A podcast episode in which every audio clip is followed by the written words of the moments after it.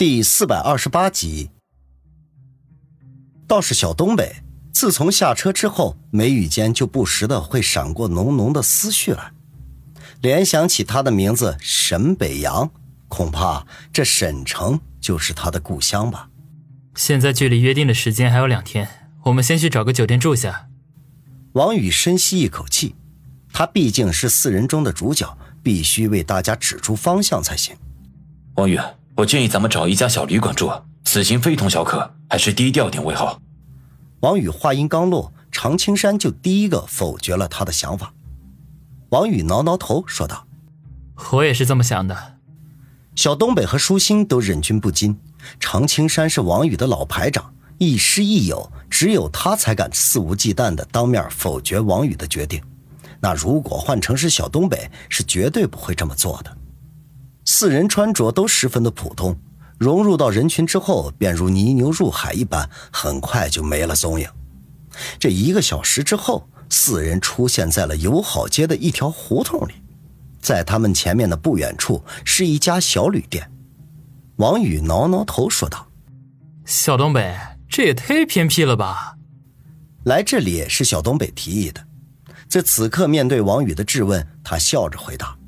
旭哥，你看这条胡同四通八达，一旦发生了什么事情，我们可以有很多的退路。而且只要出了这条胡同，就是友好街，附近就有派出所。我们现在是安分守己的老百姓，出了什么意外情况，必须得找人民警察来帮忙。小东北很少会一次性说这么多的话，今天嘿倒是个例外。好，反正这里我们人生地不熟的，一切就听你安排。小东北呵呵一笑，就引着王宇三人走进了小旅店。这间旅店虽然小，但取了一个有趣的名字，叫做“君悦旅店”。小东北介绍的时候曾经说过，这旅店的名字是剽窃君悦酒店的。不过他实在是微不足道，人家也懒得和他计较。君悦旅馆的确是够小，开门进去就是一个小小的吧台，一个三十几岁、蓄着胡须的男子正闷头玩着游戏机。对于进来的客人，那看都不看一眼，敷衍的说道：“单间八十，双人间一百二，房间里有卫生间和淋浴，还有电脑可以上网。不要把贵重的物品放在房间里啊，丢了那本店概不负责的。”王宇一阵翻白眼，心说：“这哥们做生意也是够奇葩的。这年头，小旅店那遍地都是，这么恶劣的态度，那不知道会流失多少客人。”不过呢，这里是小东北推荐来的，他自然不好起身离开，只得说道：“小东北，我们订两个双人间吧。”“好的，宇哥。”小东北点了点头，刚要去跟那个老板说，结果人家哗啦一声把两串钥匙丢在了吧台上。先交五百押金，二零四、二零五两个房间，尽量保持室内卫生啊！服务员这两天都没上班。王宇忍不住想要问候这位老板的先人，却被小东北用眼神制止了。取了一千块出来，放在吧台上，说道：“老板，这是一千块，我们肯定会住四五天，如果不足，退房时再补。”好，回头把收据给你们送过去。老板仍旧没抬头，手里飞快地操作着手柄，面前电视的屏幕上一阵光华乱闪，十分的绚丽。小东北取了钥匙，带着王宇三人上楼。君悦旅馆的老板虽然是不热情，可是卫生条件还是真不错。房间门呢也收拾得很整洁，雪白的床单显然是新洗过的，水电什么的都可以正常使用。王宇和舒心住在二零四，小东北和常青山住在二零五。四人稍作整理之后，就聚集在王宇的房间里。王宇忍不住说道。小东北，这老板玩的什么路数啊？也太不热情了吧！小东北呵呵一笑：“旭哥，别放在心上，这里相对于其他的旅店，安全系数高很多。难道这旅店有后台？”王宇好奇的问道：“算是吧。听说这间旅店从开业至今，从来没有人敢来闹事，也没有任何部门前来检查。一些惹了祸、得罪了人的人，都会选择这里避难。”王宇三人面面相觑。不约而同的想起发哥以前演过的一个电影，叫做《和平饭店》。这一把刀立在门前，黑白两道都望而却步。这没想到现实中，哼，居然还真有这样的地方。只是那个沉迷游戏、形象邋遢的老板，实在是看不出来有什么本事。宇哥，我们时间充裕，明天不如出去逛逛吧。省城还是有很多好玩的地方。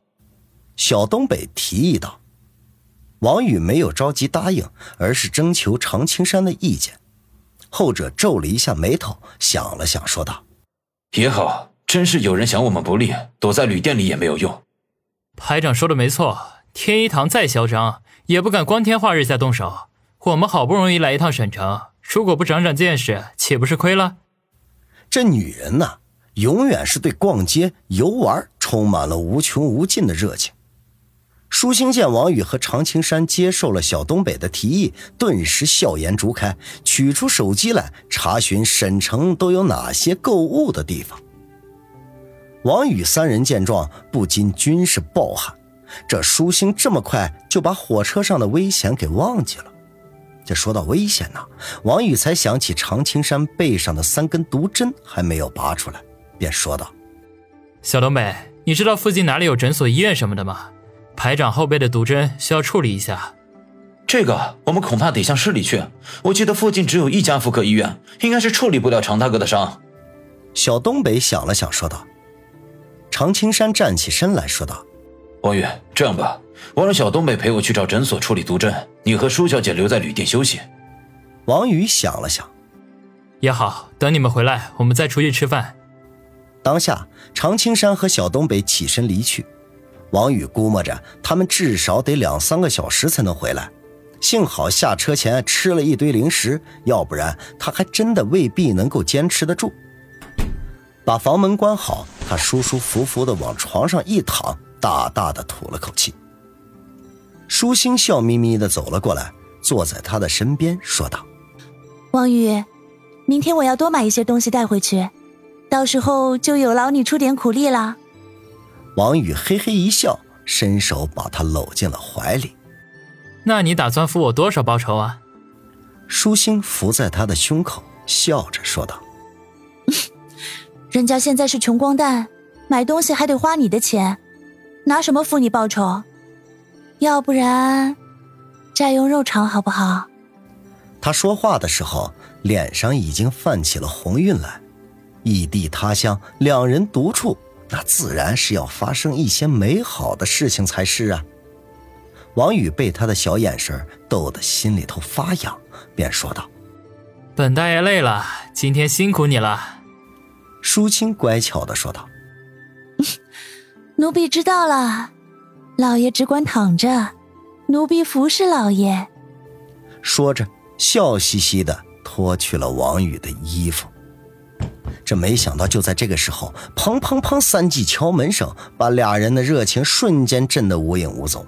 这王宇忽的坐起，心中大骂道：“妈的，怎么每次都有人捣乱啊？是老天爷派来逗逼的吗？”当下大声说道：“谁呀？”旅店老板，给你们送收据来的。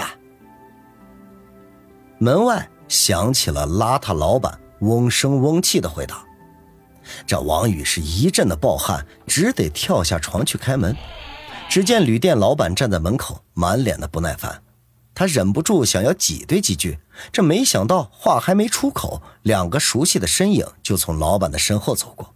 这两个人顶着两颗锃亮的大光头，摇摇晃晃的。走向二零六房间，他们不是别人，正是在春城车站的时候，常青山提醒他有问题的那两个人，而且常青山还怀疑此二人是练铁头功的高手。